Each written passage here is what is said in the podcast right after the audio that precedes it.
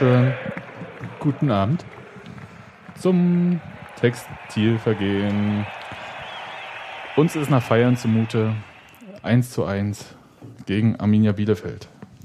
Hallo Steffi. Ich weiß nicht, was ich sagen soll. Da fällt mir nichts zu ein, aber ja nichts. Hallo Hans-Martin. Hallo Sebastian, hallo Steffi. Guten Tag. So, naja. 1 zu 1. Naja. Na, fangen wir doch mal mit dem Positiven an. Viertes Spiel in Folge ungeschlagen. Ja. Nur ein Gegentor und das nicht vom Gegner geschossen. Also zwei Tore geschossen. Zwei Tore einem geschossen, Spiel? zwei Tore in einem Spiel. Kein Tor vom Gegner kassiert. Ne? Also man kann sich's auch schön reden. Äh, nee, so viel Bier haben wir nicht. Weil Uh. wir dürfen mal kurz anstoßen. Wir haben hier Storchbier. Äh, Steffi, du musst immer. sagen, woher Klonk. das ist. Klonk. Wir kriegen kein Geld dafür, also wir trinken es Wir, freiwillig. wir würden welche nehmen, aber lieber hätten wir, wären, würden wir in Bier bezahlt. Nee, das Storchbier, das wird in Lüchen gebaut, in einer ganz kleinen Privatbrauerei und eigentlich kann man das auch ja nicht wirklich woanders kaufen. Ist heute frisch eingeflogen worden, extra für uns. Ja. Okay, also ich wollte jetzt hier mich nicht drüber lustig machen. Ich fand das Spiel gegen Arminia Bielefeld ähm, eigentlich sehr gut. In bestimmten Maßen. Es gab halt so, wie soll ich sagen, Fehler oder Sachen, die halt passiert sind, die wir immer irgendwie mal sehen. Aber ich fand, die erste Halbzeit war wunderbar von Union. Ich wollte mich ohne lustig machen, du hast mich bloß mit deinem Intro so erschreckt. Ja, Steffi war eher irritiert. Ja, Okay, tut mir leid. Nee, ich fand tatsächlich auch die, äh, speziell die erste Halbzeit und davon wiederum auch nochmal vielleicht die, Ersten 35 Minuten. ja, ähm, sicher das Beste, was, was ich in dieser Saison gesehen habe. Ähm, ähm, und ähm, gerade dafür, dass Lewandowski vorher eher wenig Spektakel und eher Pragmatismus speziell für dieses Spiel angekündigt hat, war das schon sehr, sehr ordentlich. Also es sah eben so aus, als ob die äh, Vorstellungen des Trainers tatsächlich mal umgesetzt werden und flüssig ineinander greift und äh, also also man sah eine Spielidee, man sah eine Variabilität auch in den, in den Ansätzen, wie sie versucht haben, vor das gegnerische Tor zu kommen, was auch wieder und wieder gelungen ist. Und wenn jetzt noch ein bisschen die Chancenverwertung besser wäre, Das ist ja so der eine Punkt, äh, wenn man so Kritikpunkte nimmt, die man am Spiel von Union gegen Bielefeld haben kann, dann ist es auf jeden Fall die Chancenverwertung. Ja.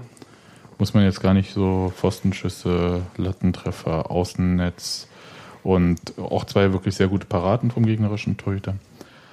Kann man alles so nehmen.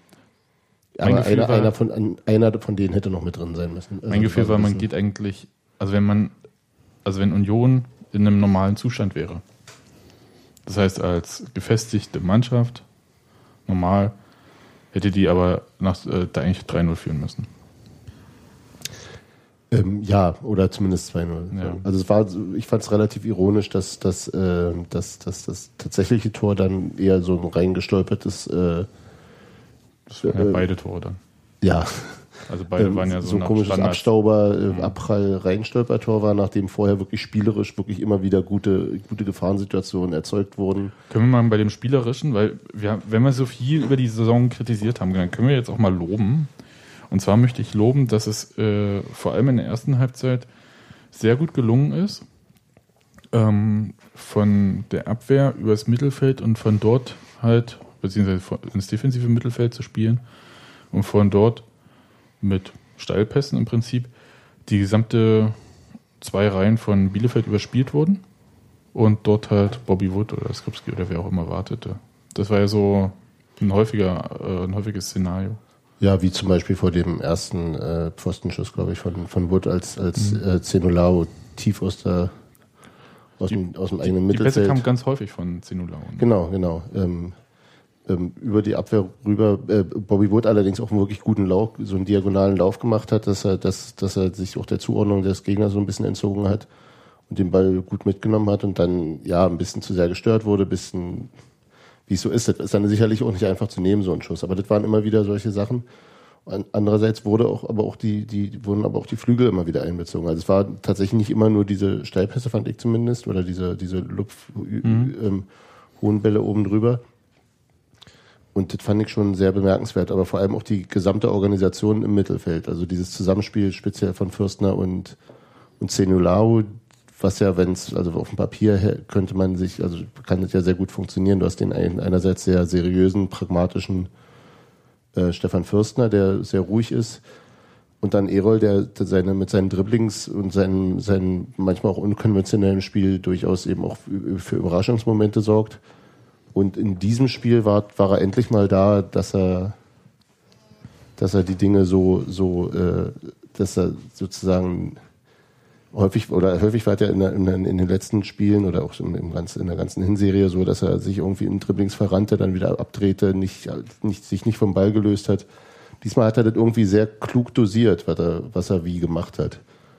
Also so, so, er war jetzt endlich wieder da, wo, er, wo ich ihn eigentlich haben will. Ich habe das Gefühl gehabt, dass er eine ganz gute Absprache mit Stefan Fürstner hat. Genau. Also das heißt, ähm, Errol ist ja bei Standards quasi der letzte Mann gewesen. Wenn Ja. äh, offensive Standards, Ecken, Freist direkte Freistöße oder so. Da war Errol der letzte Mann. Wahrscheinlich, weil er einerseits vielleicht jetzt nicht so der Standard-Spezialist ist und andererseits jetzt nicht der kopfballstarke Mann da vorne. Er ist ja auch recht schnell tatsächlich. und schnell Vergisst halt. man auch. Genau. Das war so der eine Punkt, aber der hat sich halt mit Fürstner abgewechselt. Wenn Fürstner den Weg nach vorne gesucht hat, ist äh, Zimloau eigentlich zurückgeblieben. Genau. Das hat ganz gut geklappt, mir hat das gefallen. Das muss ich mal so sagen. Und das hat mir ja, Mut gemacht. Äh, Ich sage auch, dass da ein bisschen was vom Gegner dazugehört. Ähm, Bielefeld hatte versucht, mit äh, den Angreifern die Verteidiger dann, das war so eher Mitte, Ende der zweiten, äh, ersten Halbzeit, die Angreifer so anzulaufen, äh, Gott, die Verteidiger so anzulaufen, dass die eigentlich hinten bleiben müssen, um so das Unionsspiel so weit auseinanderzuziehen, dass halt keine vernünftigen Pässe mehr gespielt werden können, beziehungsweise nur noch riskante hohe Bälle, die dann leicht abzufangen sind. Das hat gar nicht so gut funktioniert. Weil sie es auch nicht konsequent gemacht Nee, haben. haben sie da gab es diese eine Szene, ich weiß nicht, ob du dich an die erinnerst, das war äh, noch in der ersten Halbzeit, als der Fabian Kloßen weiten Ball hinterher, da war auch Erol letzter Mann und musste weit in die eigene Hälfte zurück. Und Das war der Neuner, ne? genau, Klos Mhm. kam ihm hinterher und Erol lief aufs eigene, also auf die eigene Eckfahne zu und machte dann relativ großen Bogen Und da hat der und, Neuner, und, und lief um ihn rum und der schaffte es nicht mehr, weil er wirklich gesprintet war über das halbe Spielfeld, äh, die Kurve auch noch zu machen. aber die hätte er auch nicht machen müssen, weil da hätte ein Mitspieler von ihm Genau, müssen. und drehte sich dann um und war der einzige Ja. Bielefelder in der Union-Hälfte und hat sich, war völlig allein gelassen. Also der er- hat sich auch aufgeregt. Also völlig zu Recht, völlig zu Recht. Also wäre der Platz nicht gewesen, hätte Erol wahrscheinlich zu Haas zurückspielen müssen und Mhm. dann wäre er dann auch irgendwie gegangen. Aber genau, sowas, also so ein Pressing ist natürlich äh, dann völlig für den Arsch, wenn es nur einer macht oder wenn es nicht die entscheidenden Leute mitmachen. Mhm. Und das ist sicherlich, insofern hast du natürlich recht, äh, war die war der Platz, der im Mittelfeld da war oder insgesamt im Spielaufbau da war, der war auch durch der, der mangelnden Präsenz der Bielefelder geschuldet. Na, also das ist natürlich leicht zu sagen, dass es halt am Gegner liegt oder nicht und so. Und ich mag das auch nicht genau, so wie du das ja eigentlich auch nicht magst, aber einfach weil Bielefeld in der zweiten Halbzeit umgestellt hat, das Zentrum auch dicht gemacht hat dann. Sie sind dann wohl auch, ich hatte, es hat, hat, mich lange ein bisschen damit schwer getan, aber offensichtlich sind die tatsächlich auch in so einer Art äh, äh, 3-5-2 gestartet. Mit den, also mir war aufgefallen, dass der, der, ähm, wie heißt der, der Dick auf rechts immer sehr weit vorn stand, aber ich hatte es irgendwie als einen vorgeschobenen Außenverteidiger gesehen, aber offensichtlich waren es eben zwei Wingbacks und sind dann zurück auf ihr angestammtes Spiel mit dem 4-2-3-1. Ja, und das hat halt die Zentrale dicht gemacht und das hat auch dann in der zweiten Halbzeit dazu geführt, dass Union gefühlt ich glaube, 30, 35 Minuten gebraucht hat, um mal wieder richtig in den Strafraum zu kommen. Genau, und dann auch fast ausschließlich über die Flügel. Ne? Genau. Ne, weil Zentrum war halt richtig zu. Genau. Ähm, da muss ich auch mal sagen, da hat ähm, Björn Jopek ganz gut gespielt dann. Wobei ich halt auch bei ihm so, ich habe dann auch gesehen, warum er von Union weggegangen ist. Nach vorne war das nix. Nee, nach vorne war dann nicht viel und ähm, hast du gesehen, dass der ähm, Zweikampf mit Errol Zenulao ohne Ball langsamer war als Zenulao mit Ball? Hm. Ich erinnere mich an die Szene, ja. Und da habe ich gedacht, oh, oh, weil ich dachte, Errol, jetzt spielt er ab, der hatte ich doch gleich, der hatte ich doch gleich, aber er hatte ihn nicht. Und ähm, das war ein bisschen äh, verblüffend. Und da hat, hat mir so ein bisschen von Union eine Idee gefehlt, wie man halt das löst, jetzt, wenn das Zentrum dann dicht ist. Und vielleicht lag es daran, dass es nicht funktioniert, dass halt zum Beispiel äh, Maxi Thiel auf links einen echt schlechten Tag dann hatte. Der Vor allem in der zweiten Halbzeit ist es dann richtig aufgefallen. Na, in der ersten Halbzeit war es so, dass er, glaube ich, häufig gute Ideen hatte und dann ihm irgendwie die saubere Ballverarbeitung nicht gelungen ist. Also ihm sind die Pässe immer so ein bisschen Also da war es noch so scheiße am Fuß. In der zweiten Halbzeit wirkt, wirkt es dann wie völlig, völlig verunsichert und dann hat er auch noch die falschen Entscheidungen dazu getroffen. Ja. Das, also der hatte wirklich, mein, mein, mein Stehnachbar hat sich sehr echauffiert über ihn. Bei mir war es immer so wie, äh, ja, so einen schlechten Tag gesteht ihm jederzeit zu und dann ist auch wieder gut, dann macht er nicht wieder Ja, das- und der kann es ja eigentlich. Deswegen wurde er ja auch ausgewechselt. Das war jetzt auch nicht so. Ein bisschen zu spät vielleicht, fand ich. Ich glaube, er wäre früher gegangen, wenn jetzt äh, Kessel nicht verletzungsbedingt hätte rausgehen müssen. Mhm. Also es war einfach jetzt nicht so das Thema. Ich hatte eher so für Kessel, der hatte einen Tritt hinten in die Hacken gekriegt. Und war dann nochmal auf die Schulter gefallen. Auch. Ja. Und das tat richtig weh und eigentlich sah er nicht so aus, als ob er überhaupt weiterspielen kann. Der hat noch eine Weile gespielt. Aber der ist nicht mehr rund gelaufen. Und für ihn kam äh, Roberto Punschetz, der auf rechts gegangen ist. War rechts oder ist Mm, Leisner nach rechts? Ich Nee, er ist, nee, äh, Punschitz ist auf Trimmels äh, rechte Innenverteidigerposition gegangen und Trimmel ist auf die, Ja. die ja, Wingback-Position sozusagen von Kessel gegangen. Und ich hatte so ein bisschen, oh, gib dir mal hier den sicheren ersten Ballkontakt, der äh, Punschetz. Und der, der erste Ballkontakt war, äh, ihm springt der Ball an, an den rechten Fuß, ans linke Schienbein und von dort hinten durch seine eigenen Beine durch. Aber zum Glück war da kein Gegenspieler. Also, Jetzt habe ich gar nicht mehr vor Augen. ich dachte, oh, oh, oh. Nee, es war halt total unglücklich. Ich glaube, das war, wie gesagt, auch nicht mit Absicht und sonst wie, aber es war halt einfach nur ein bisschen Pech gehabt. Aber können wir festhalten, erste Halbzeit richtig gut. Ähm, starker Steven Skripski wieder auch. Beide Stürmer, muss ich sagen. Also auch sehr laufstark. Und ich glaube, unglaublich, unglaublich, genau, diese, Und diese, dieses permanente Anlaufen, ähm, ähm, was ja schon jetzt die Methode ist, weswegen sie dann auch nicht immer alle 90 Minuten durchhalten, ähm, wieder die Verteidiger unter Druck gesetzt, immer wieder gen- genervt. Diesmal auch ein bisschen variabler, teilweise die dann auch auf die Flügel gegangen und, und äh, ähm, Dame Kreilach ist sozusagen als Mittelstürmer nach vorne gegangen und hat da rumgenervt. Also das war schon irgendwie so sehr, die sehr, sehr, sehr viel Arbeit und auch sehr viel äh, de- defensive äh, Disziplin dabei. Ja, wir können ja auch festhalten, also wenn Union hat ja nicht nur noch machen. In diesem Team, bei dieser Kaderzusammenstellung hat ja auch Stärken. Und die spielt man halt so gerade auch aus. Also es ist einfach die Torgefährlichkeit von Damir Kreilach, äh, die ähm, Giftigkeit auch von Skripski, was ich vor der Saison nie erwartet hätte. ja. Ähm, hier nochmal mehr Culpa und überhaupt äh, Stevie hier. Sicher die, die Erfolgsgeschichte der Saison Ja, bisher. aber ja. selbst bei Bobby Wood muss ich auch ein bisschen Abbitte leisten. Kann natürlich gerne besser treffen. Aber ähm, was er in aber bitte, bitte, ja, also die, die Situation hat er sich aber auch selbst geholt. Also das Mhm. ist eben auch so, Bei dem einen Schuss hätte er rechts ablegen können. Ähm, Ja. Aber nee, ich fand, dass er wirklich ein sehr gutes Spiel gemacht das, hat. das ist jetzt schon dann auch jammern auf einem höheren Ja. Niveau bei ihm. Das hat mir gut gefallen. Um jetzt nochmal auch so auf den Malus-Punkt zu kommen. War gar nicht so. Übrigens, der Kicker hat Toni Leisner zum ich des Spiels gesehen. gemacht. Wie, wie, wie hieß es bei dem äh, Konzeptfußball? Ähm, das mit dem, mit dem klugen, erfolgssicheren Herausrücken um, in die Kopfballduelle. ja. Also er verlässt selten seine Position hinten drin, aber wenn er rausgeht, klappt es dann eben auch. Das stimmt schon durchaus. Ja, ähm, ist auch okay. Ich glaube, wir hatten einen Leistner gesehen in dem Spiel. Ich glaube, da ist ihnen die, das ist ein bisschen misslungen. Der Leistner ist ein Begriff für, ich dachte, das ist der Punsch. Naja, da sind sie. jeder hat, Achso, sind du, du meinst, das sind, nicht- das sind nicht unterschiedliche, ja. unterschiedliche Tricks. ich finde das jetzt nicht auch Ich finde nicht das so gar dramatisch. Schlimmes. Weil was ich eher dramatisch finde, ist halt, dass es, also Bielefeld fand ich ähm, aus dem Spiel heraus unglaublich schwach Ja. äh, im Angriff. Die hatten eine Chance, glaube ich, aus dem Spiel, die war nach sechs Minuten oder so geführt. Mal so, und die ging halt knapp am Tor vorbei. Und ansonsten waren es halt Standards. Ja. Und, aber da brannte es halt bei fast jedem Standard, der irgendwie in Strafraumnähe kam, Lichterloh. Lichter, ja, ja. Tut mir leid. Nee, Lichterloh war es nicht, komm.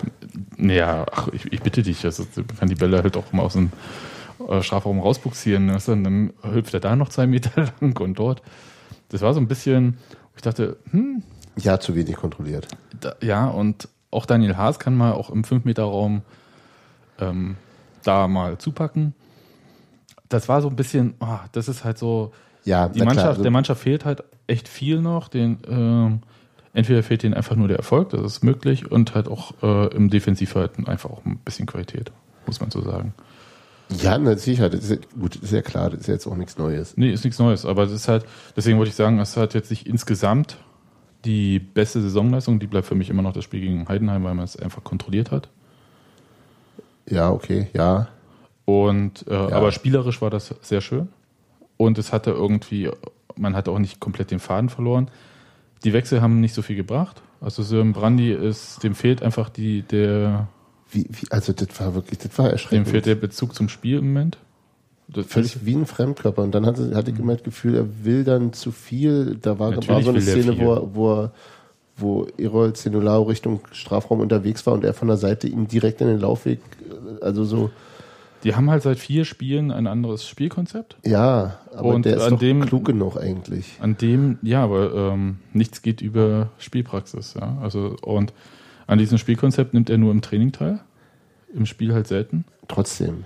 Ich weiß, die Da waren, so, da waren so Sachen wie, wie er, mit, er, er chippt so einen Ball mit dem Außenriss in einem Bogen in einen Raum, wo vielleicht jemand ist oder nicht ist, statt den einfachen Pass zurückzuspielen. Also so, Ja.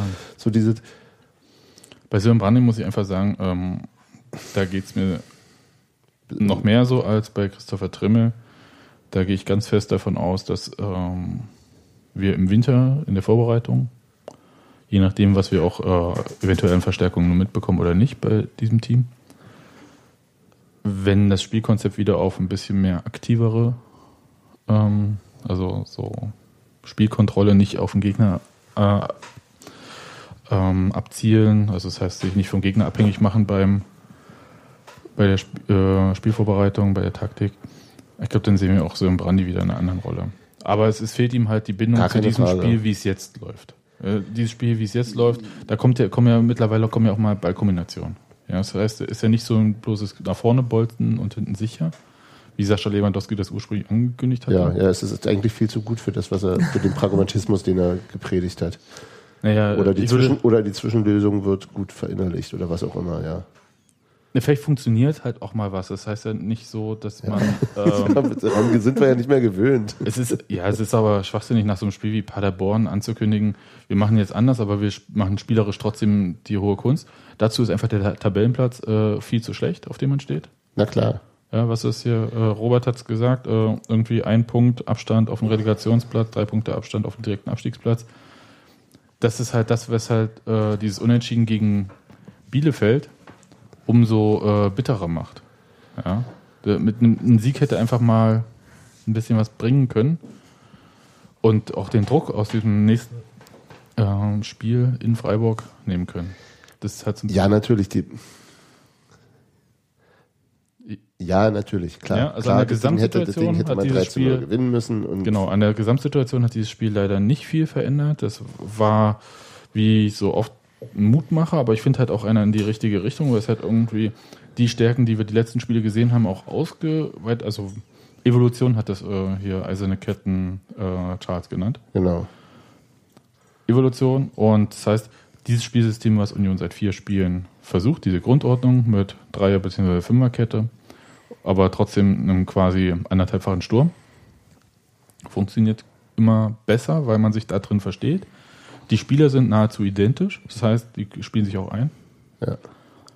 Da hat Lewandowski sowieso sehr lange dran festgehalten, dass er halt wenig wechselt, um dort halt ein bisschen Stabilität reinzubekommen. Ja, ich glaube, ähm, Winterpause. Das geht, also das, was wir ja nun seit auch Wochen beten, also spätestens seit Lewandowski diese denkwürdige Pressekonferenz äh, vor dem Spiel in Heidenheim gegeben hat, ähm, heißt es ja, Punkte sammeln, in die Winterpause kommen, sortieren, Entscheidungen treffen, Neustart. Ja. Und da gebe ich dir auch total recht, da sehe ich auch, dass ähm, Sören Brandy wieder ähm, eine größere Rolle spielen wird. Und ähm, auch Christopher Trimmel, also das, Ja. beide gehe ich von Sind aus. beide einfach zu gut als äh, Dauerreservisten. Aber die passen in der aktuellen Grundordnung, passen die halt nicht permanent rein. Ja, wobei ich mir Brandy auch vorne vorstellen könnte, dass gut die Frage ist, ob er die wirklich diese dauernde, diese dauernde Ja, ja, äh. Anlaufen wirklich durchhält oder nicht. Aber im Prinzip kann der ja diese, diese Stören, diese, diese auch bissig in den Zweikämpfen sein, das ist ja durchaus was. Also im Ja, Grunde natürlich. ist er auch ein, ist, ist er auch ein guter, Ist er, aber halt. guter also, äh, Wechselspieler dann für so eine Situation. Oder aber, was vielleicht auch noch eine Option ist, Colin Quaner, als um ein anderes Element reinzubringen, womöglich. Richtig. Das hätte ich mir vielleicht tatsächlich ähm, in dem Spiel mehr Bei den gewünscht. Flügelsachen. Da hätte man sogar Quiring, wenn er, oh, war der überhaupt im Kader? Nee, ne? nee. Der hätte sogar da in der zweiten Halbzeit eher Sinn gehabt. Aber ist halt wie es ist. Und da mache ich mir aber jetzt, was, wie gesagt, bei der Offensive mache ich mir da keinen Kopf irgendwie. So im Brandi wird irgendwie versuchen müssen, an Steven Skripski in der aktuellen Form vorbeikommen zu wollen. Das wird schwer. Und es gibt halt einfach so viele Plätze, die quasi fest belegt sind, aktuell. Und wo ein Trainer natürlich erst wechselt, wenn einer, wenn er das Gefühl hat, dass der andere Spieler wirklich besser wird. Also, es gibt keinen Grund, irgendwie großartig zu rotieren im Moment. Und deswegen meine ich halt, ist auch für Trimmel die Situation schwierig, weil die Position, auf denen Trimmel standardmäßig unterwegs wäre, recht Rechtes außen. Mittelfeld ja eigentlich. Ja, eben. Die, äh, Spiel, die hat Union im Prinzip fast aufgegeben, die Position. An sich, ja, Mhm. als klassisches Re Rechtsaußen. Das, was dem am nächsten kommt, ist was die, diese Wingback-Geschichte, die, die äh, Benny Kessel spielt. ja. Wobei Trimmel ähm, sicherlich auf der Seite derjenige ist, der ist, also der sozusagen beides, er kann ja rechten Verteidiger und ein rechtes Mittelfeld. Aber, das, Und damit ist er, ist er ja auch die, ja, weil der muss sich eine gute verlassen. Besetzung dafür. Da, aber Kessel hat halt ähm, quasi den Startplatz. Natürlich. Und solange das vorne so ist, dass man das halt nicht so klassisch spielt, Also mit dem zweiten Flügelspieler. mit dem zweiten. Flügelspieler ähm, gibt es da halt Probleme und dann im Zentralmittelfeld hat äh, der Trainer gesagt, aber da steht halt auch Damir Kreilach felsenfest. Genau, das ist ja, also es ist ja schon bezeichnet, dass Lewandowski äh, öffentlich darüber nachdenkt, äh, ähm, äh, Christopher Trimmel in, ins zentrale Mittelfeld umzuschulen. Ähm, der zeigt ja auch so ein bisschen, was er, dass er ihn eigentlich gern spielen lassen will. Also dass Der er ihn ist- total der- wertschätzt und ihm gern viel Platz geben für die will. Und gerade ist aber schwierig. Und jetzt hat, hat er wieder den Innenverteidiger gespielt, was er auch schon, glaube ich, äh, nicht von Anfang an, aber mal nach Wechseln gespielt hat. Genau, Innenverteidiger, Linksverteidiger. Fand es in der ersten Halbzeit noch ein bisschen, war auch die Abstimmung mit Kessel ein bisschen, bisschen wackelig, aber das wurde besser, fand ich, in der zweiten Halbzeit. Ja, der wird auch hoffentlich seine Ja, Spiele kriegen. da habe ich, da hab ich keine Zweifel. Aber das ist halt so, und ganz im Gegensatz dazu, also während es halt diese ganze ähm, ja, Überbesetzung quasi fast ja, in der Offensive gibt, gibt ja auch noch Redondo, es gibt noch Daube, es gibt noch Korte und so weiter und so fort, ja. Ist ja nicht so, dass da keine Spieler wären. Raphael Korte, eigentlich rechtes, Mittelfeld. rechtes Mittelfeld. Ja. Wie Sören Brandy oder Christopher Trimmel. Ja, Oder ja. Also es ist halt so, da gibt es halt viel, oder Steven Skripski halt ursprünglich auch bei Norbert Dübel. nee, der hat links außen gespielt. Links außen, okay, aber halt, Christopher. Der hat ich meine Steven Skripski, der hat doch rechts gespielt. Der hat links Der gespielt, hat links gespielt. Links stimmt ja, als ähm, Thiel verletzt war. genau. Und also es gibt halt da eine Fülle an Spielern und dann schauen wir zurück in die Defensive und da sieht es halt echt mau aus. Wir haben derzeit zwei richtig gelernte Innenverteidiger, die fit sind. Ja, Und Dennis Pritschinenko. nee, den zähle ich nicht mehr dazu. Nein, den sehe ich auch nicht dazu. Dann den, den schon von Neuhaus irgendwann mal zum Innenverteidiger umgeschulten äh, Micha Parensen. Der, Der, der ja auch endlich mal wieder Tore schießt. Ja, das ist ja schon sein zweites Tor die Saison, Eigentor. der arme Junge, wirklich. Naja. Ähm, hm. Der die Rolle ja tatsächlich, muss man trotzdem sagen, insgesamt äh, äh, sehr gut ausfüllt. Äh, Also, wie gesagt, ähm,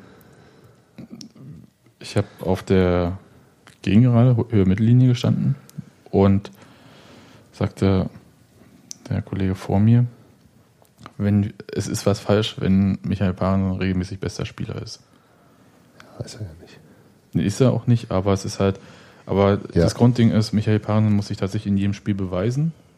Und das, und, und das tut er halt. Ja. Und, äh, und zwar mit einer Art, ähm, Nervenstärke und äh, Art auch von Verlässlichkeit. Man kriegt vielleicht nicht 100% einer Position, aber man kriegt halt 85% oder so. und dass das immer noch mehr ist, als, als was andere bieten, ist natürlich klar. Ja, das äh, geht an Sie, Dennis Prinitschenko. Ja, Ja. oder an wer auch immer ihn geholt hat, andererseits dann. Ne? Ja, das ist ja, da können wir dann nachher, nachher nochmal kurz drüber sprechen. Die Situation ist jedenfalls nicht einfach und äh, sie wird jetzt äh, tabellarisch auch nicht äh, besonders locker durch die zwei Auswärtsspiele, die jetzt. Äh, äh, ja, Freiburg ist. Mhm. ja, also ich sag mal nochmal Unions Defensivverhalten bei Standards plus die Kopfballstärke von Nils Nils Petersen. Hm, Plus die Standards von Vincenzo Grifo. hm. Andererseits Freiburg. Haben wir immer scheiße ausgesehen gegen. Ja. ja, Und dann Düsseldorf auswärts. Ja, dann Sandhausen zu Hause. gut. Also wenn alles gut läuft, holen wir daraus vier Punkte. Ach, das können auch mehr werden. Ich, ich weiß es nicht. Ich, bin, ich, kann, ich kann im Moment jetzt nicht so viel sagen. Also Siege wären wichtig. Unentschieden möchte ich eigentlich nicht mehr sehen. Aber dann doch lieber als Niederlage. Eben. Ja, aber ihr wisst, was ich meine.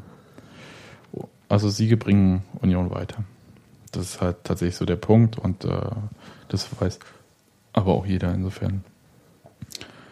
Und man muss auch damit klarkommen, wenn es halt so doof läuft, dass man halt im Zweifelsfall auf einen Relegationsplatz oder Abstiegsplatz überwintert. Da sollte man auch nicht die Nerven verlieren, weil klar ist, dass einfach. Gib mal eine Sebastian als Phrasenschwein. Na klar, Robert. Ähm, weil klar ist, was halt im Winter bevorsteht. Also die, ich denke, die Entscheidungen sind größtenteils getroffen. Es geht halt darum, äh, die jetzt auch durchzuführen und irgendwie jetzt so mit Altlasten auch umzugehen. Sprich, du m, Spieler abgeben, Spieler neu holen. Spieler abgeben, abfinden. Ja, weil das Ja. wird nicht ausbleiben, weil ich kaum glaube, dass ein Spieler, der sich bei Union jetzt äh, überhaupt nicht durchgesetzt hat, überhaupt irgendwo in der zweiten Liga vermittelbar ist. Das sind ja keine Simon Teroddes. Du meinst jetzt erstmal speziell Bayram Nebi und, und Ja, Bayram Nebi hätte sich-. Ähm, hat seit quasi gefühlt zwölf Monaten die Freigabe, sich einen Verein zu suchen. Ja. Und äh, es passiert dann nichts. Ja, Ja. auf der anderen Seite, ähm, Nee, da, da muss man einfach sagen, äh, dann gibt es auch keine verlässlichen Angebote. Ja, aber das Ding ist, ähm, Dann gab's das bisher auf jeden Fall soweit, soweit ich weiß, äh, ist jetzt ähm, Bayram Nebis Gehalt auch nicht so wahnsinnig, dass dann auch äh, sich Abfindungszahlungen sicherlich in einem Nee, ja, du müsstest nicht halt, bedenklichen Rahmen bewegen würden. na, der Junge muss sich halt auch überlegen, ob er irgendwie mal seine Karriere noch weiter fortsetzen möchte, weil wenn er nicht spielt, äh, wird es halt schwierig. Ja. Ähm, also jeden Monat, den er nicht spielt, sinkt seine Chance, irgendwie auch in der dritten Liga unterzukommen. Ja. Beträchtlich. Und sein Vertrag läuft irgendwann halt auch mal aus. Ich glaube im Sommer dann. Insofern ähm, ist halt abfindungsmäßig auch nicht mehr so viel zu holen. Ja, eben. Die, der kam auch damals aus der vierten Liga, ne? Augsburg 2. Also mindestens, äh, Naja, der war- höchstens vierte Liga, so rum eher. Verkauft haben sie ihn als vom FC Augsburg. Ja. Hm. Gut. Dennis Pritschenenko ist ein noch viel schlimmerer Fall, was die Vertragslaufzeit betrifft. Ich weiß nicht, wie lange ist bei Nibi? Hat der, drei Jahre? Dann hätte er auch noch irgendwie. Jetzt mal schauen. Nebi, Vertrag bis 30.06.16, sagt Okay. Transfermarkt.de. Dann wird es ja stimmen, wenn das von Transfermarkt ist. Das ne, gibt Hm. nichts. Äh, Und ähm, Pritschenenko hat ja bis 2017 Vertrag. Und das ist halt im Prinzip unmöglich, ohne eine Abfindung diesen Spieler ähm, aber, aber, loszuwerden. aber ehrlich, Der hat also äh, Greiser, diesen Ex-Hertaner, ja, als Anwalt, ja. der auch, glaube ich, ähm, Fiedler, den Tor äh, Torwarttrainer von Hertha, vertreten hat in der Kündigungsschutzklage. Da ja. gab es 570.000 Euro Abfindung. Und ja, ich würde mal sagen, ähm, da wird Union ein bisschen Geld lassen, weil die können tatsächlich auf Zeit spielen. Weil entweder zahlt Union das Gehalt einfach die ganze Zeit durch. Naja, wie gesagt. Ist halt die Frage, wie hoch das Gehalt ist. Aber wenn du, Ja, noch, nicht mal, wenn du noch nicht mal eine zweite Mannschaft hast, in der du die irgendwie. Unterstellen kannst. Die musst du eigentlich äh, so schnell wie möglich. Du musst da raus haben, einfach aus, aus Gruppen, Gruppen äh, ähm, ähm, dynamischen Gründen. Ne? Richtig. Ja, aber Vertrag bis 2017, what the fuck? Ja, äh, da kommen wir ja dann nochmal zu. Aber ich wollte jetzt erstmal die Altlasten irgendwie. Äh, nächste Altlast ist Norbert Düvel. Ja, da geht es ja auch, dass, äh, da reden wir von einer Differenz von kolportierten 80.000, die Union als Abfindung zu zahlen bereit war im laut Arbeitsvertrag und geforderten 450.000, wie auch immer die sich zusammensetzen. Das äh, hat keiner gesagt, weil Grundgehalt dürfte man ziemlich sicher fordern dürfen. Prämien ist äh, meistens sehr fraglich. Ähm, so, weil ähm, ne? Da Na gut, ich, aber wenn, der, wenn er den Vertrag einfach laufen lässt, dann gehen die Prämien schon an ihn, ne? Nee, nicht zwangsläufig, oder? Das Weiß ich nicht, ich kenne den Vertrag nicht. Das ist die Frage. Bei Spielern, Bei Spielern sind die Prämien gekoppelt an, ans, ans äh, Spielen in dem Spiel, glaube ich? Die sind ja individuell so krass verhandelt, dass du es halt überhaupt nicht mehr sagen kannst irgendwie. Aber meistens sind die natürlich an aber, die Leistung aber, im Spiel. Aber ein normaler Trainervertrag dürfte doch dann so sein, dass du pro dann am Ende, weiß ich was, für einen Platz 7 bis sowieso kriegst du die und die Zahlung? Ja, oder? ich hoffe, dass man äh, bei den Prämien wenigstens hinschreibt als verantwortlicher Cheftrainer. Und wenn du nicht mehr verantwortlicher Cheftrainer bist, kriegst du die Prämie nicht mehr. Also ich bitte, dass wenigstens das haben sie. Nein, ich weiß nicht. Ich glaube, ja, keine Ahnung. Ich, ich, weiß. Keiner guckt in diesen Vertrag und das, was die gegnerischen Anwälte sagen, sagen sie ja auch nur, um ihre Position zu untermauern. Also da sollte man halt auch ein bisschen die Kirche im Dorf lassen. Insofern, aber es ist ein Haufen Geld, der so wahrscheinlich nicht eingeplant war. Und der an diversen anderen Stellen fehlt. Äh, Thema Verstärkung im Winter. Da bin ich ein bisschen so, vorher nehmen und nicht stehlen. Ne? Ja. Und ich kann mir auch vorstellen, dass halt noch so ein, zwei andere Spieler Union verlassen, vor allem also offensive Spieler. Ähm, sehr deutlich wurde das ja bei Christopher Quiring. Inwiefern, weil er nicht mehr im Aufgebot stand? Ja, ne, nicht nur, weil er nicht mehr im Kader stand, sondern halt auch, weil er tatsächlich äh, ein bisschen sehr deutlich mit Cottbus in Verbindung gebracht wurde. Also, also auch so, dass Miriuza gesagt hatte hier und äh, wir beschäftigen uns mit. Ja, ihm. aber das wurde sozusagen in den Medien aber wenn du einen O-Ton von schon so hast drin. Na klar, na klar. Also nee, nee, sehr deutlich wurde, das klang jetzt so wie, als hätte der Verein das sehr deutlich gemacht. Das hat er ja nicht, zumindest nicht direkt. Nein, du wirst, ja. also nicht wie bei äh, Pritschinenko genau, oder Nebi. Genau. Ich glaube auch nicht, dass das guter Stil wäre in dem Fall. Ähm, ist auch nicht notwendig, das so zu machen. Und im zweiten Fall Thorsten Matuschka sollte man sich auch nicht eintreten. Das ist auch so ein bisschen schwierig. Ich glaube nicht, dass das jetzt auf äh, volle emotionale Zustimmung äh, in der Anhängerschaft stößt, wenn Christopher Quiring den Verein verlässt, aber äh, es wäre auch für Christopher kommt, Quiring vielleicht sinnvoll. Es kommt extrem auf die Form des Abgangs an. Und ja. wie, wie geschickt oder ungeschickt man sich dabei verhält, kann schon sein, dass es auch ähm, für Christopher Quering irgendwann eine Option ist, von der er sagt, die ist gut für mich und deswegen kann ich den Leuten auch vermitteln, dass ich das mache, weil ich es auch für richtig halte.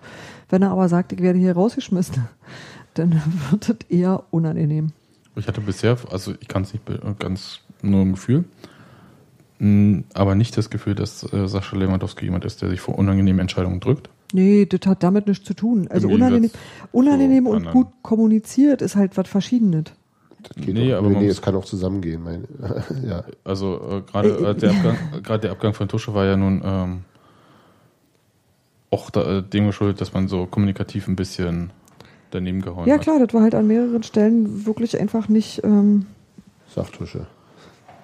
Nicht nur. Nee, Nein. nee, ich sag mal so, bestimmte Sachen finden in der Zeitung nicht statt, wenn alle miteinander, ja, ja. wenn die im Guten auseinandergehen. So ja. ganz einfach, dann hast du nämlich das Bedürfnis gar nicht. Und ähm, da denke ich halt auch, wenn man das ja, trotzdem, trotzdem kann es ja, also sagen wir mal, das Szenario, dass äh, man es im Guten versucht und sich, also sich eine Seite sauber verhalte und die andere sich trotzdem bockig anstellt, Klar. ist ja jetzt auch alles nicht, möglich. Genau.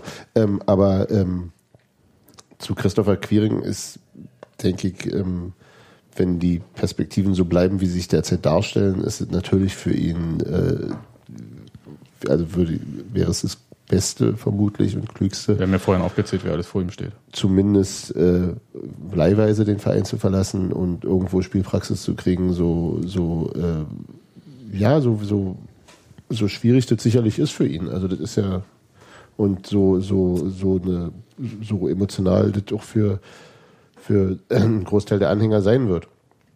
Weil er einfach, ja, das hast du eben, das sind so diese, diese, diese Stallgeruch-Jungs, äh, dann ist Tusche war, ist weg, ähm, Chrissy Quiring womöglich. Dann hast du noch irgendwie Micha Parensen übrig und der hat ja nur noch eine begrenzte Laufzeit. Genau, das ist so, so ein bisschen diese äh, berühmte Identifikationsgeschichten. Naja, aber das ist ja durchaus wichtig. Also deswegen ja halten wir uns ja auch alle nur noch an Errol fest. ne, ohne Scheiß. Also ich, ich merke das auch bei vielen Leuten so auf den Rängen, dass halt, also Errol spielt halt eine immer größere Rolle, also Könnt nicht nur das? sportlich. Könnt ihr Ähm, das? Ich finde den toll, das ist ja keine Frage, aber ich weiß zum Beispiel, wie unglücklich mich das gemacht hat, als Björn Jogbeck weggegangen ist. Bei dem war es ein bisschen so ähnlich. Das war so jemand, den hast du kurz aufscheinen sehen, dann hat er eine ganze Weile gebraucht, bis er sich irgendwie eingepasst hatte, dann hat er doch wieder nicht erreicht und dann war er weg. Ja, und das habe ich so, so Dinge habe ich einfach jetzt schon das eine oder andere Mal passieren sehen und das, ähm, ähm, mich nimmt sowas mit und das macht, dass ich mich äh, nicht mehr. Ja, aber Errol Nee, hat einen riesen langen Vertrag erstmal. Bis 2019, glaube ich. Ja, aber das hat ja auch mit der Wirklichkeit äh, auf Spielfeldern nichts zu tun. Also Der- Norbert Düvel hat auch einen Ja, aber, aber ich, ich sehe im Moment irgendwie, der Junge macht sich. Na Und ich, klar. sehe, ich, ich spüre die Sehnsucht, die ganz viele haben, Ja. wenn sie ihn spielen sehen. Und deswegen bin ich da. Ähm, das ist vielleicht ein bisschen viel für die äh, schmalen Schultern. Ja, ich glaube, ich glaube auf der anderen Seite, äh, Stevie ist, ist auch in die Lücke mit drin gesprungen. Ist aber menschlich ein bisschen anderer Typ, der jetzt nicht so. Ähm, also Errol gewinnt die Leute. Ja, Gottchen, der kann, der kann halt sein Trikot falsch angehaupt haben und dann gibt er dieses Interview nur. und dann. Äh, nein, aber die Leute mögen äh, Erol ja auch, weil er ganz gut Fußball spielt, glaube ich. Mhm. Das ist aber bei Stevie auch so. Ja, nee, ne, das, wollte ich jetzt nicht als Gegensatzpaar aufbauen. Nee, Stevie ist halt jemand, der äh, viel zurückgenommener ist. Der jetzt halt irgendwie Ja, nicht, äh, der ist nicht so, so, ähm, der ist ein Der ist nicht so- verschlossenerer Mensch und der ist halt auch nicht so, Aber- äh, so ein gute Launebärchen. Der ist auch, der ist auch ein Wobei gut, in den der Interviews ist ist, auch ein der auch schon Launter, aber, der wirkt, der wirkt auch viel, viel äh, äh, ernsthafter irgendwie. Bei dem habe ich so das Gefühl, als der dann in den Ja. Mannschaftsrat kam und so, so im, im, im Rückblick jetzt, der, der äh, als ob der so heimlich still und leise irgendwie jetzt zu einem, zu einem, äh, der ist halt auch schon jetzt Sag ich mal 24. Führungsspieler.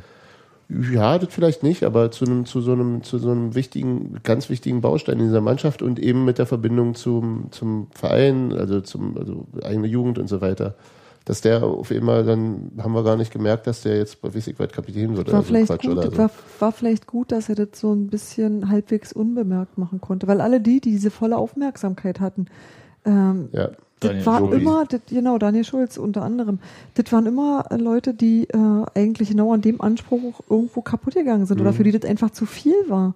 Und das fand ich, das habe ich wirklich ein paar Mal zu oft gesehen und das macht mich eigentlich richtig, Ja, ähm, bei das macht mir quasi Sorgen, weißt du, was Bei ich Juppek meine? hieß es ja auch der neue Matuschka und so. Ne? Das war dann auch ein bisschen sehr. Ja, aber er Naja, aber war er hat- auch wirklich, wirklich gut, Ja. bis er seinen scheiß Kreuzbandriss hatte. Das Ja. ist richtig. Der, der Kreuzbandriss hat ihm auch gefühlt ganz schön viel Tempo genommen.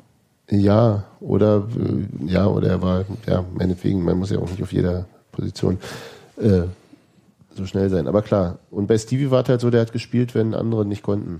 Der war dann der Oder er Stürmer. war verletzt dann. Ja. Oder er konnte dann halt auch Nee, oder ich meine, jetzt auch zu Beginn der Saison, dass er so viele Spiele gemacht hat, das hing damit zusammen, dass Maxi Thiel verletzt war. Und dann Ja. war er, hat er sich so gut drin gebissen, dass er, dass man ihn nicht mehr rausnehmen konnte. Dann musste man halt umstellen. Und der hat Zeit gebraucht. Ja, ja. Also der hat die Zeit wirklich gebraucht. Der hätte das nicht mit irgendwie vor zwei, drei Jahren, der hätte das nicht stemmen können. Tja, den hätten wir nicht, hätten, hätten wir damals schon die U23 abgeschafft. Hm, das stimmt. Das denke ich auch. Aber es ist gefühlt der einzige Spieler im Ja, Schnitt- natürlich, natürlich. Im Schnitt ist es so, natürlich. dass was. Ähm, in der Risikoabschätzung ist es vermutlich richtig, wie wir es gemacht haben. Ja, vor allem bei den Kosten, die halt äh, Ja, ja, so eine ja, ja. U23 ist es ja über eine Million, die der Spielbetrieb pro Jahr kostet. Keine Frage. Insofern. Äh, Da musst du dann halt in Kauf nehmen, dass der vielleicht der eine oder andere Spätstarter auf äh, 100.000 Jugendspieler durch die Lappen geht. Richtig, aber es ist halt auch wirklich einer unter ganz vielen Ja. jetzt äh, gewesen. Gut. Wir haben ja so ein bisschen ein paar Baustellen bei Union, wo auch Entscheidungen getroffen werden müssen bis Winter. Also personell sind wir uns eigentlich einig, dass äh, uns kein Spieler verstärken wird äh, mit einem ordentlichen Vertrag, sondern es wahrscheinlich Leihspieler werden. Ich glaube, das ist, äh, also einerseits ist das Angebot im Winter, vor allem das bezahlbare Angebot, doch sehr dünn. Und gleichzeitig willst du ja jemand haben, der dich auch sinnvoll sofort verstärkt. Und nicht als Perspektiv. Und ich glaube, mich er- erinnern zu können, dass Sascha Lewandowski was von im Zweifelsfall Leihspieler von einem Erstligisten, wo jemand nicht so und das für ein halbes Jahr, um erstmal hier so. Das ist natürlich ordentlich Kohle, ne?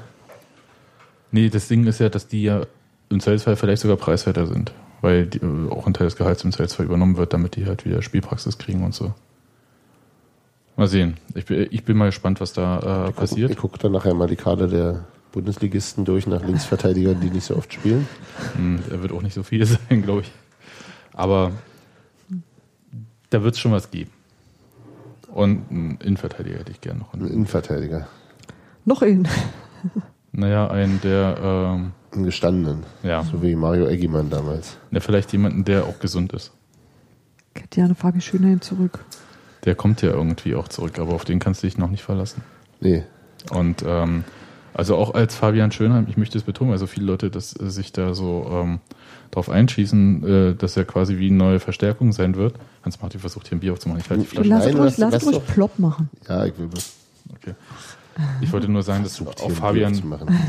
Hans-Martin kann Bier aufmachen. auch Fabian Schönheim Eine meiner Also- Kernkompetenzen. Genau.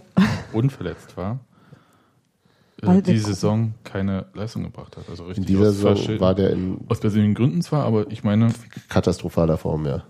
um es mal so zu sagen, ja. Also insofern, der Junge braucht auch Zeit.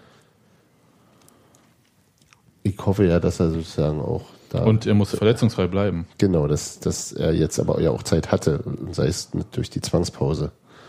Ist alles richtig, aber. Nee, natürlich, äh, natürlich. Da, aber da ist noch nicht gesagt, dass der äh, wiederkommt und nahtlos die Form Ja. der, Ich der möchte- letzten Saison hat. ich möchte ungern. keinen Zeitpunkt. Genau, ich möchte ungern in die gleiche Situation kommen, in der Union äh, zum Ende des Transferfensters war, als man sich gedacht hat, na, wir haben ja Fabian Schönheim als Linksverteidiger. Ja. Und huch, plötzlich war er weg und dann?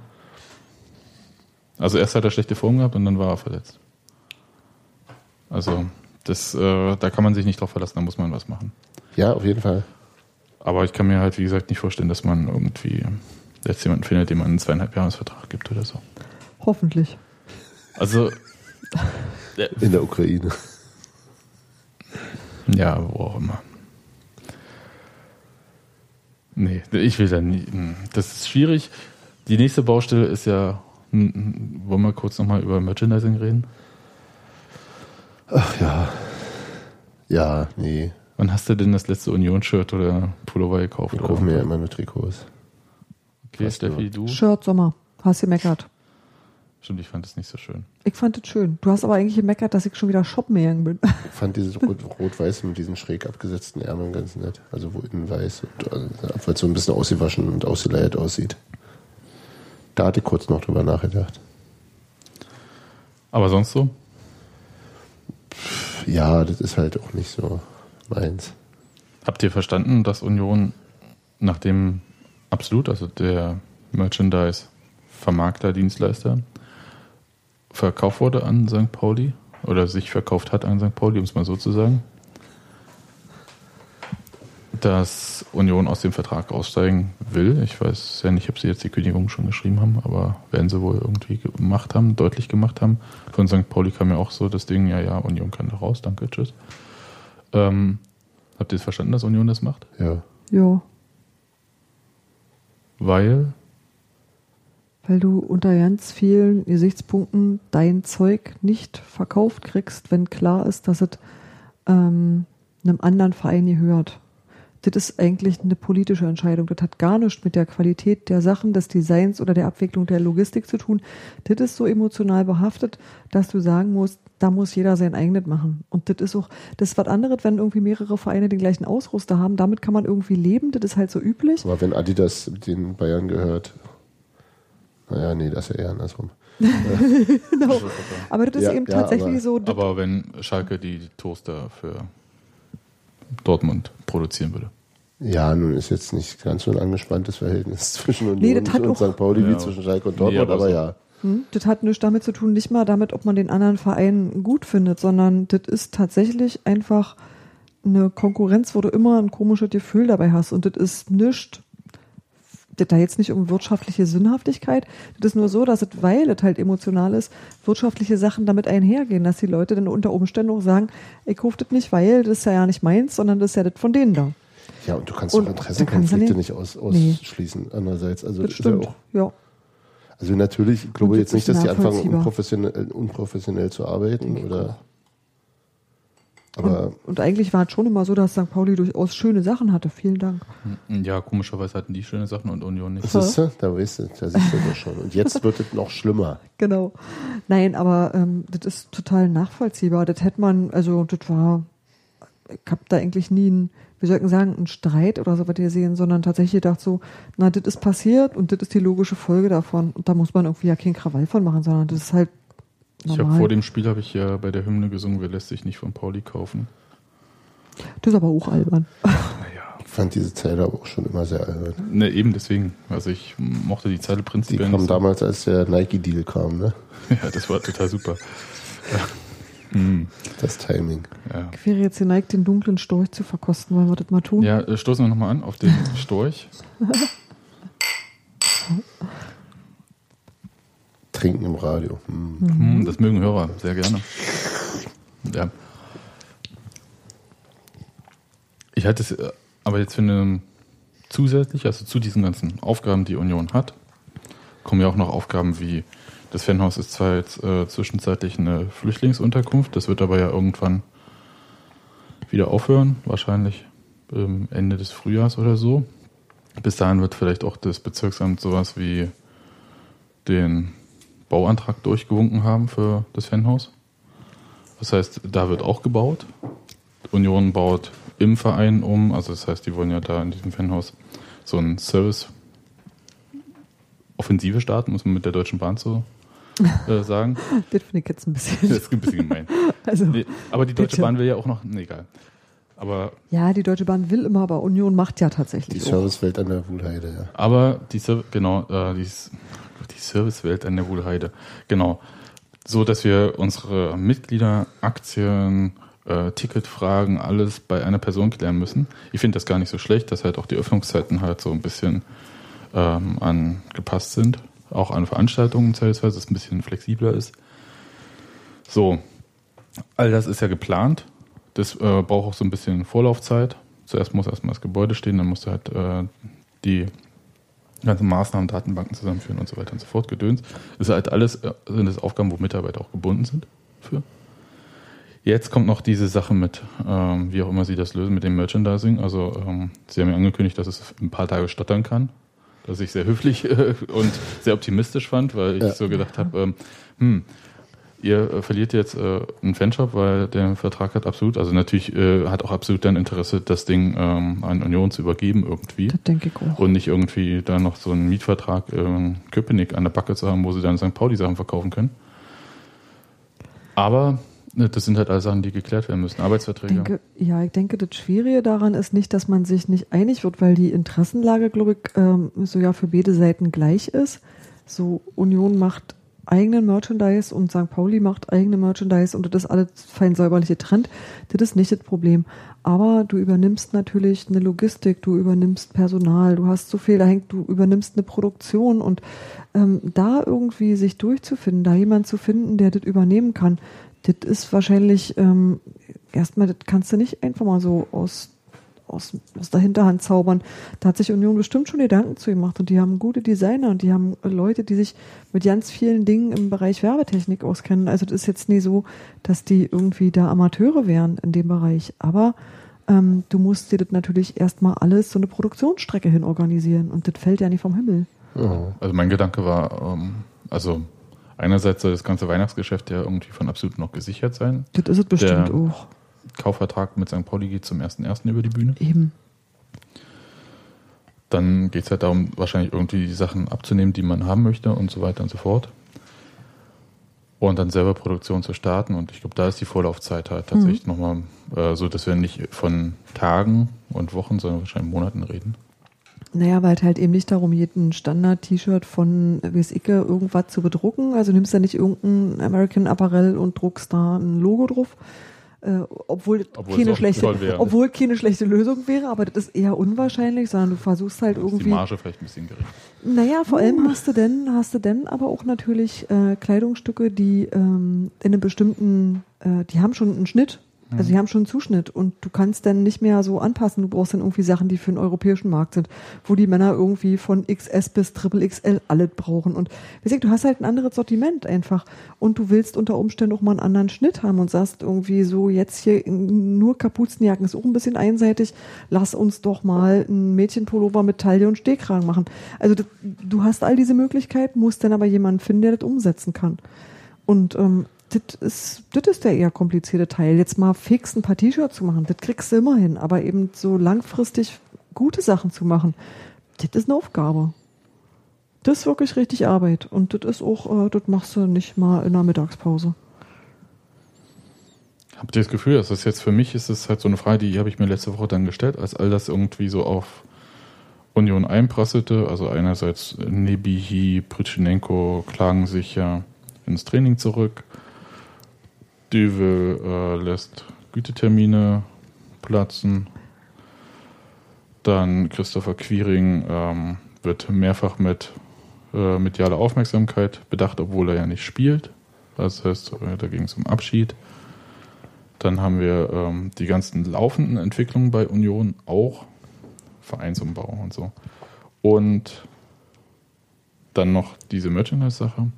Ich habe so ein bisschen das Gefühl, ob Union sich da nicht ein bisschen verhebt aktuell. Also, dass diese Merchandise-Sache eventuell so ein Tick zu viel ist, wo du sagst, puh, wir haben ja überhaupt nicht die Manpower, um das zu leisten. Aber gab es wirklich eine andere, eine, gab es eine Alternative? Das sind ja keine Sachen, die du dir bestellst ins Haus, sondern das sind Nee. auch Dinge, die dir passieren. Die- das ist ja und die passiert. häufen sich dann leider in einem Moment, wo es nicht passt. Aber Und ich glaube, sie mussten das schon so machen. ja, Ja, Das glaube ich auch, dass man das so machen muss. Die Frage ist halt äh, natürlich, ähm, wie geht man da jetzt weiter? Man kann ne, auch sagen, ach so wie Steffi das jetzt skizziert hat, äh, in-house, man hat ja Kapazität, also man hat Know-how, ob man die Kapazitäten genau. hat, ist die Know-how, Frage. ja, Kapazität weiß ich nicht. Ja, das ist also, natürlich eine andere Frage. Ähm, das ist einerseits, ähm, kann man das halt auch professionell aufziehen. Es geht hier nicht darum, irgendwie so eine äh, provisorische Nummer zu machen, sondern im Zweifelsfall Strukturen so aufzubauen, dass sie belastbar sind, dass man eine Kollektion über Jahre entwirft, verkauft. Man trägt auch das komplette geschäftliche Risiko dann. Hm, auch eine Frage, wo man, so, ich, ich erinnere an die Lizenz, äh, ein Lizenzbuch äh, im Sommer bei Union. Hm, hm. Das ging ja jetzt auch nicht äh, astrein durch. Und da wurde ja gesagt, dass es halt an der Stadt- und Betriebsgesellschaft liegt und Konzern, Konzernabschluss und so. Dann würde jetzt halt noch so eine Merchandise-Firma mit reinziehen in den Konzernabschluss, wo man viel investiert und erstmal irgendwie Erstmal noch kein. Gewinn macht Return oder so. hat, ja. Richtig. Also da, und da ist natürlich die Frage, ob man sich eventuell nicht äh, einen Dienstleister holt mit einem be begrenzteren Vertrag, entweder ein oder zwei Jahre, so dass man halt, äh, wo man halt so. Know-how-Transfer hat und dann halt sein eigenes mit aufsetzen kann. Stück für Stück sich reinarbeiten kann, wenn sich ein Dienstleister auch auf solche Sachen einlässt. Das ist eben die Frage. Also, dass, äh, dass äh, ähm, na klar wäre es wahrscheinlich wirklich gut, wenn du jetzt so, so, so eine, so eine Plug-and-Play-Variante hättest, die dich erstmal über die Zeit rettet, in der du, die du brauchst, um das aufzubauen. Ähm, aber ja, einen Halbjahresvertrag für sowas wird es wohl eher nicht geben. Klar. Das ist, klar, das ist schwierig und das ist wirklich auch ein beschissener Zeitpunkt für, für so eine. Das ist wie wenn so, zu Hause neben der Schwimmmaschine noch die Waschmaschine kaputt geht. Genau, Ja. und das passiert gerade und dann musst du eigentlich gerade noch den Durchbruch zur Nachbarwohnung stemmen und äh, der Kredit wird und so weiter. Und Äh, eigentlich will man noch arbeiten nebenbei. genau. Mhm. Äh, ja, ist halt so ein bisschen, bisschen, bisschen Naja, das, viel. das Gute daran, wenn man was Gutes sehen will, ist, es verteilt sich halt auf mehrere ähm, Schultern, weil es eben nicht auf mehrere Geschäftsfelder, weil es eben nicht nur sozusagen Sport betrifft. ist oder nicht alles, nur, alles Sascha Lewandowskis ja, Sache. Eben, genau. Also, und das ist, glaube ich, das Einzige, warum ich denke, dass es doch irgendwo funktionieren kann. Schwierig ist natürlich immer der Moment, wo alle sagen, ich bräuchte aber Geld, weil, und Ja. mein Anliegen ist wichtiger als deins. Da wird's dann halt eng. Und das ist halt, ja genau, und wäre, wäre jetzt die Düvel-Nummer durch, egal wie, Ja. würde, wüsste man zumindest, was das kostet. Jetzt musst du ja im Grunde schon noch eine Kriegskasse vorhalten, Ja, jetzt musst du falls, Rücklagen. falls es doof ausgeht. Ja. Und das ist das Geld, was du nicht investieren kannst in, in die Neuzugänge, wofür es wahrscheinlich gedacht wäre oder so. Also das ist halt gerade wirklich äh, äh, schwierig und insofern versuch, bin ich da jetzt auch nicht so wahnsinnig optimistisch, was da, was das angeht, was da äh, dann im, im äh, Winter kommt. Was mich optimistisch stimmt im Sportlichen, also oder der, der Aspekt, der mich eher optimistisch stimmen würde im Sportlichen, ist, dass es eine, eine komplette Vorbereitung mit Lewandowski gibt. dass ich weiterhin eben auch sehe, dass sie, wie, wie dass, dass, dass der auf Situationen reagiert und Probleme bearbeitet. Immer noch nicht, ja, wie Robert vorhin schrieb, äh, immer wieder ähm, die, Fehler im Defensivverhalten, die nicht abgestellt sind. Aber er kann die Spieler ja nicht auswechseln. Klar, und ähm, aber also ich, da sehe ich grundsätzlich sozusagen auch innerhalb der, des bestehenden Kaders sehe ich noch Entwicklungsmöglichkeiten durch so eine komplette Vorbereitung und ähm, ja, und dann eben einfach darauf hoffen, dass man eben zwei Spieler kriegt, die tatsächlich funktionieren. Das ist sicher viel Wenn und viel. Wo noch ein bisschen härter werden, Wunsch. müssen noch andere Entscheidungen getroffen werden im Winter. Ähm, ich sag mal, Konsequenzen aus der Zusammenstellung des Kaders im Sommer. Ja. Also Fehleranalyse, das hoffe ich, dass es passiert. Also ja. Ich glaube nämlich auch. Ähm, weil das ist so das, was mir ein bisschen so Sorgen macht. Ähm, dass man, ich glaube, man kann nicht alles auf äh, Norbert Düvel schieben. Weil irgendwer muss halt sagen, und Norbert jemand muss Düvel, ihm in, in den Arm fallen, wenn es zu viel wird. Norbert ja. Düvel, wo ist denn der Linksverteidiger? Ja. Was ist denn, wenn du auf die Viererkette zurückfallen musst? Haben wir da genug Leute? Ist der Kader komplett? Und das ähm, ist ja offensichtlich auf irgendwie schiefgegangen. Und äh, da fehlt, da hätte ich gern halt auch irgendwie, dass man, wie auch immer, Konsequenzen zieht. Weiß ich nicht. Ich weiß ja nicht genau, was gefehlt ist irgendwas ist halt schiefgegangen, aber an welchem Punkt das schiefgegangen ist, weiß ich nicht. Eigentlich hat man sich ja bei Union auf diese Teamlösung, da jeder gibt irgendwie seinen Senf dazu, aber wenn dann halt vielleicht keiner mehr sich traut, Ja zu sagen äh, oder Nein zu sagen, oder irgendwie halt so ein Veto oder was auch immer, wie das funktioniert, ich, keiner weiß es. Ähm, ja, das ja, na gut, sollte nicht passieren. Das hängt halt wesentlich davon ab, wie diese Entscheidung genau. zustande kam. Ob da, genau, also es äh, ist ja, wie gesagt, es geht nicht nur um den fehlenden Linksverteidiger, es geht ja auch darum, dass man äh, sich einen Innenverteidiger geholt hat, der dann keine Sekunde gespielt hat und der sofort wieder gehen darf, aber einen Zweijahresvertrag gekriegt hat. Ja. Ja. Für andererseits, ja, das, das, Problem, genau, das ist so ein bisschen bei, bei, bei Adrian Nikci, wo du, wo du wusstest, dass der verletzungsanfällig ist und dass der, der hat zumindest immer mal äh, ähm, Qualität gezeigt in den wenigen Testspiel. Ja, ja, aber trotzdem war das auch schon, ja. schon ein bisschen mehr. Und auch schon vorher. Ähm, wohingegen, und, und da kannst du sozusagen diese Karte spielen, äh, vielleicht wird er bei uns verletzungsfrei, ansonsten kriegt er einen leistungsbezogenen Vertrag, der tut uns dann am Ende nicht weh. Der hat ja auch nur einen Einjahresvertrag bekommen. Genau. Und aber so, so, so Nebihi und, und Pritschenenko, über Pritschenenko kann ich nicht allzu viel sagen, den habe ich kaum gesehen, aber Nebihi äh, hat sicher nicht das Niveau, was wir brauchen. Aber von Anfang an nicht. Auch von Anfang an nicht und äh, sich so einfach irgendwie so aus, aus, aus fernen Ligen oder aus niederen, niederen äh, ähm, ähm, deutschen Ligen Leute zu holen in der Hoffnung, dass sie dann plötzlich bei uns das kannst du mit ein, zwei Spielern machen. Das kannst du aber nicht ja. als Dauerkonstrukt haben. Also es mag bei Kenny Prinz Redondo äh, Stück für Stück mit Abschlägen und auch er hat offensiv wirklich viele, viele vor sich. Ja, weil der ist auch noch ein bisschen jünger. Ja.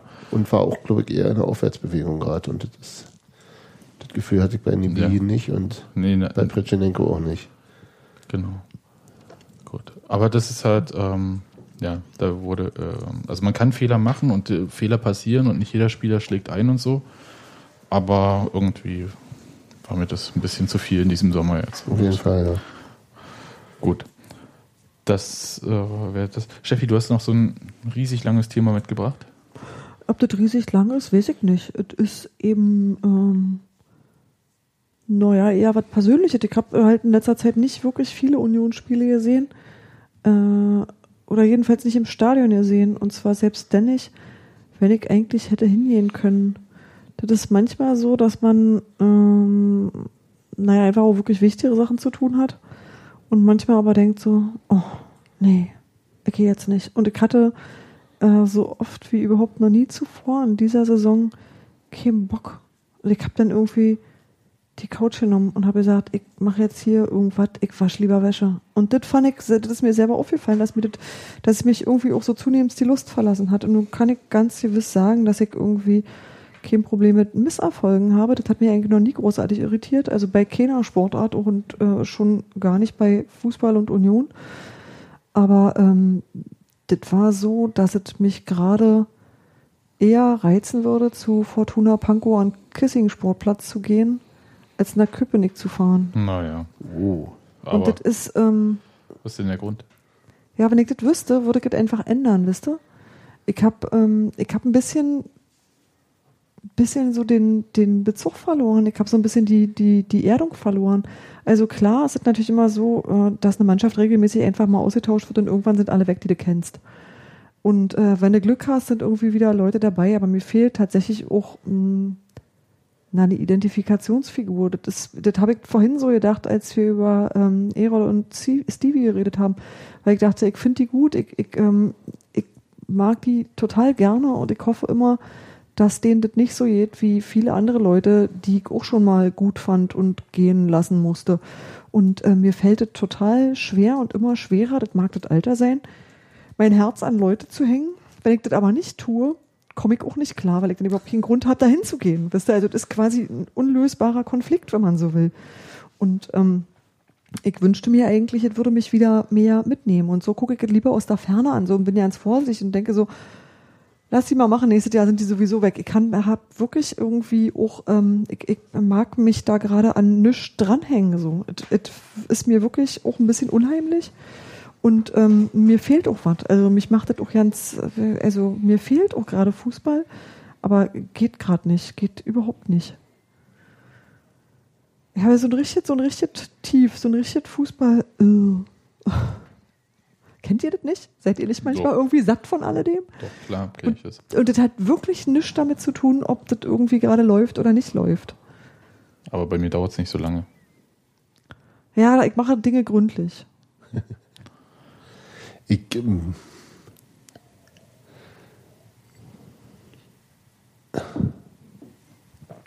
Lange Pause. ich habe das manchmal so zu, zu Beginn einer Saison von der, wobei, nee, das war glaube ich auch in, den- in den letzten, letzten Neuhausjahren eher, wo man jetzt auch nicht wirklich erwartet, dass was anderes kommt.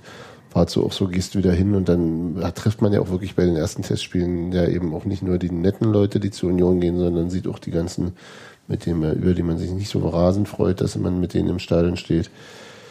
Ähm, da dann auch so wieder so ein bisschen dieses, was mache ich hier eigentlich? Aber ähm, nee, also manchmal, man- manchmal ein bisschen weniger, manchmal auch so aus, aus einem gewissen Pflichtbewusstsein gehe ich jetzt doch hin, aber aber nie so, so nie, dass ich lieber Wäsche waschen würde, wobei das auch vielleicht daran liegt, dass ich das auch nicht sehr gern mache. ähm, und ja, das macht total Spaß, wie es ich war, zu, zu Lichtenberg 47 zu gehen oder mir auf La Palma ein komisches Stadion anzugucken oder so. Aber das ist trotzdem nicht das Richtige. Aber das liegt vielleicht auch daran, dass ich halt wirklich mit einer relativ äh, ähm, großen und wenn nicht immer jeder da ist, aber doch auch für relativ festen Gruppe von Leuten im Stadion stehe. Und die sind für mich eben auch ins Stadion gehen. Also ich glaube, wenn ich immer alleine da stehen würde, wäre die sicherlich, also das kann ich mir gar nicht vorstellen, wäre die Bindung wirklich sozusagen nur auf ich und mein Verein. Aber das ist ja auch Quatsch. Das ist ja auch mein Verein, die Leute, die da stehen. Und äh, vielleicht fok fokussiert sich manchmal mehr darauf, dass ich da die Leute sehe und mich freue und manchmal fokussiert sich mehr aufs äh, Spiel, wo aber so, so, so drastisch, wie du das jetzt, das erschreckt mich tatsächlich ein bisschen, äh, hatte ich das noch nie. Und was das mein Herz an Leute hängen, ach, das mache ich glaube ich einfach immer wieder. Und wenn ich, also dann ist es ja, sagen wir mal, ich bin, wenn ich, wenn ich, weiß ich nicht, ich bin ja dann auch, äh, wenn, wenn Björn Juppek zu Bielefeld geht und damals dachte ich auch, dass er dann da spielt, dann kam, wurde, war er verletzt, der wird da wahrscheinlich auch wieder spielen. Äh, dann ist es auch so, ach, das ist total traurig und alles und ja, aber äh, das ist jetzt auch die bessere Lösung für den Jungen. Also da, da kann ich dann auch plötzlich wieder sagen, ja, aber das ist eben auch ein, auch ein scheiß Beruf und so weiter und Union muss Entscheidungen treffen, die aus Union-Sicht sicher richtig sind und, und Jopi muss machen, was Jopi richtig findet.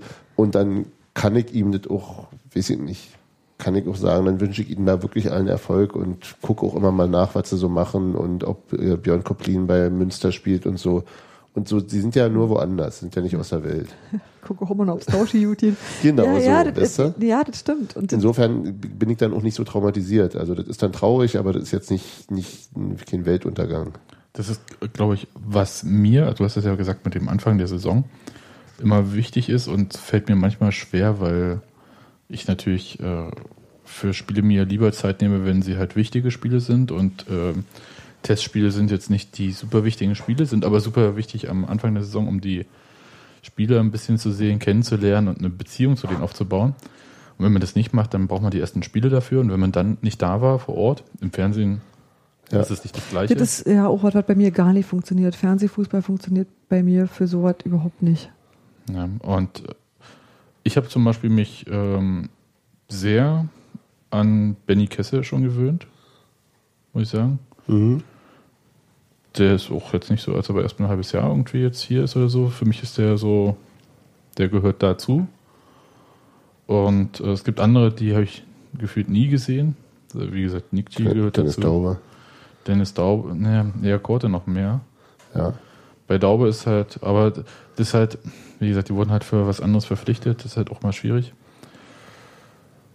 Und ja, ich beschäftige mich halt täglich damit, einfach dadurch, dass ich dieses State of the Union schreibe und das ist halt auch so ein Zwang, mich damit zu beschäftigen, so dass ich gar nicht irgendwie mich sagen kann, ich habe jetzt keine Lust und ich mache das jetzt eine Woche nicht oder so.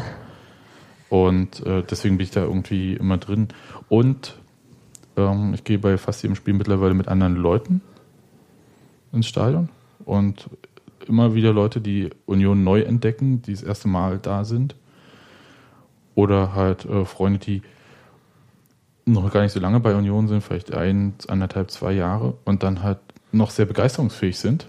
Und dann lässt sich Und, anstecken. und das einerseits und aber auch schon diese ähm, dieses Union-Ding haben, ah, jetzt fangen wir uns bestimmt bald wieder ein. Ja, also auch schon so, äh, so, so ein bisschen so, wo man sagt, okay, ja, das ist auch. Also es gibt eine kulturelle Identität. Ja, und äh, mir macht das eigentlich ganz äh, gut Spaß und ich verbringe auch äh, ganz viel Zeit halt äh, auf der Gegengerade oder halt mit Kindern halt im Sektor 4, aber ähm, gar nicht im Pressebereich irgendwie. Und auch nach dem Spiel bin ich jetzt schon sehr lange nicht mehr da gewesen. Ich war diese Saison noch gar nicht dort.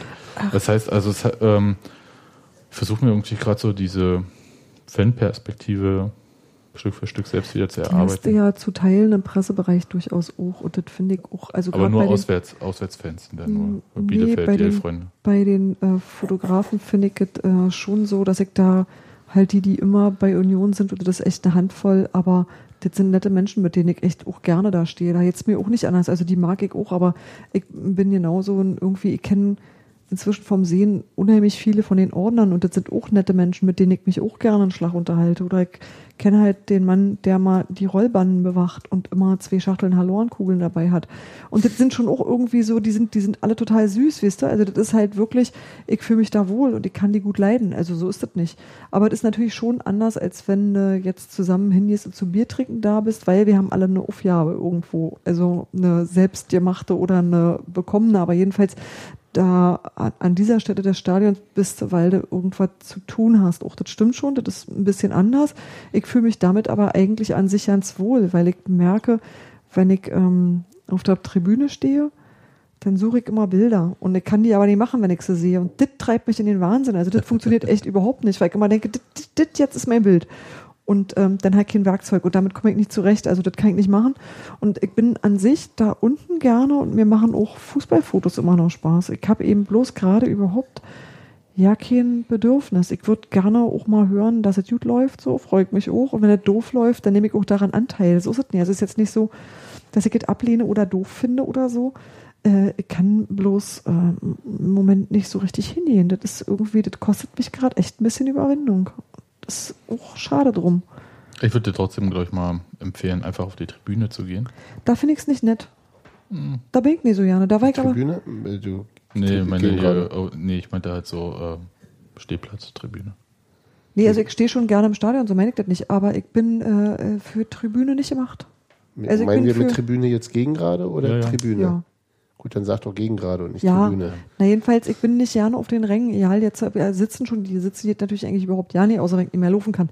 Aber ich äh, kann, da, da bin ich nicht entspannt. Also da bin ich am allerunentspanntesten. Wegen Platzangst oder? Naja, nee, nee, weil ich irgendwie immer das Gefühl habe, alle sind, also ich fühle mich da mal so, ja, eingequetscht auch, aber eben, ich kann ähm, nichts machen, sondern nur gucken. Ich weiß Ja, nicht, weil ich finde das kannst nicht, brüllen. ich finde das nicht zufriedenstellend. Brüllen und mit den anderen reden. Ja. ja, das mache ich gerne, das und mache ich gerne hinterher. Nee, An vielen Schultern sich dann, ausheulen. und, dann unterhalte ich mich lieber am Ja. Spielfeldrand mit, mit Birgit Hupe und wir überlegen uns, wie Dinge sein müssen. Das ist völlig okay, weil wir müssen uns nie anschreien und wir mögen uns auch und das ist schon auch, das ist anders, aber auch eigentlich, ähm, ich habe da auch eine Interessengemeinschaft, so ist es nicht. Mhm. Die ist halt ein bisschen anders. Ja, ja, ist halt schwierig. Ich kann, ich kann's, mir geht's nicht so, insofern kann ich nicht viel, viel und, und, und so drastisch, wie gesagt, ging es mir auch noch nie. Aber ich glaube ja auch, dass das weggeht. Aber ich, und ich hoffe, dass es bald ist, weißt du? Aber es macht, also es macht Na, mein Leben auch durchaus ärmer, aber es ist halt, Ja, ist ja Quatsch. Du kannst dir ja jetzt auch nicht auf, auf äh, wünschen, dass es dir anders geht. Da hilft ja auch nichts. Dann musst, musst du den Robert machen. genau. Einfach euch machen lassen und mir mal erzählen lassen, wie schön es ist. Und jedes nimmst eine Tages dann. Auszeit und dann merkst du immer, wie sehr es dir fehlt. Hoffentlich. Genau. Also, gehe ich von aus. Ja, wie denn sonst? Ja, Ist ja eben. Union. Das ist- Geht ja nicht anders. Also, wir wollen jetzt keinen Druck Muss machen. ja. Nee, aber insofern eben eigentlich kein großes Thema, sondern ein ganz kleines, weil es eigentlich niemanden außer mir betrifft. Also und euch natürlich, weil ihr dann hier alleine sitzt und ihr wisst, worüber ihr reden sollt. Ich finde das schon ein großes Thema. Ach, wisst ihr, ich dachte mal, das hat jeder irgendwann mal. Dass er denkt so, ey, das hängt mir alle zum Halse raus. Und zwar alles. Die Welt soll Ja, weggehen. Bei mir war das mit Union vor allem so, wenn ich halt mit ganz vielen anderen Sachen äh, beschäftigt war, mit anderen Themen irgendwie. Und dann auch noch Union, wo ich dann gedacht habe, jetzt ist irgendwie, jetzt muss ich irgendwo mal, sonst komme ich überhaupt nicht mehr zur Ruhe. Und dann habe hab ich mal ein paar Spiele nicht besucht, aber so drastisch. Außer ich war halt auch wirklich nicht in Berlin. Da war ich natürlich auch nicht bei Spielen, aber ich versuche das schon irgendwie immer wahrzunehmen, zumal ja die Kinder alle groß genug sind. Ist ja auch gut. Na gut, Steffi. Dann äh, können wir, ich, ich weiß nicht, was wünschen wir denn da? Gute Besserung? Na, ich würde ja sagen, ähm, wir laden mal hier den Frank Nussbücker ein. Ja. Der hat insgesamt, glaube ich, inzwischen 222 Gründe, Union doch total super zu finden. Und Äh, Ich sage ihm Bescheid, er soll hierher kommen und zwar 111 Gründe, warum Steffi wieder zur Union muss. genau. Ja, Die kennst du doch eher. das ist ja nicht ein Problem. Na, Aber vielleicht ist er noch auf welche gekommen, die mir noch nie eingefallen sind. dann laden wir mal Nussi ein. Ich bin auch ihm sehr gespannt. Hans-Martin, hast du noch ein Thema? Nee, Dann, was soll ähm, ich da? Nee. nee, dann fährt irgendjemand, Steffi ist sicher nicht, äh, aber fährst Genau, du ich fahre nach nach Freiburg. Ich mache sonst nichts. Äh, nee, auch das nicht. Ich hatte über Düsseldorf kurz nachgedacht, aber habe ich auch abgewählt. Hm, ja. Gut, dann hören wir uns nach dem nächsten Spiel in Freiburg. Das wird eine hammerlange Sonderfahrt mit dem Zug. Also es ist so, puh, das sind dann die echten Steher. Also wenn da die Hinfahrt schon überstanden hast und dann auch nochmal nüchtern, haha, die Rückfahrt. Ach, das soll das Getränk alle, bevor du da bist, oder? Also alle Getränke Oh, dieser okay. Welt. Ich glaube, der Zug war noch nie trocken. Also im Sinne von Ja, schon verstanden. Leer getrunken. sehr getrunken. Na gut. Ganz enge Kiste, wa? So, dann sagen wir mal Tschüss. Macht's gut, bis zum nächsten Mal. Tschüss. Bis dann. Tschüss.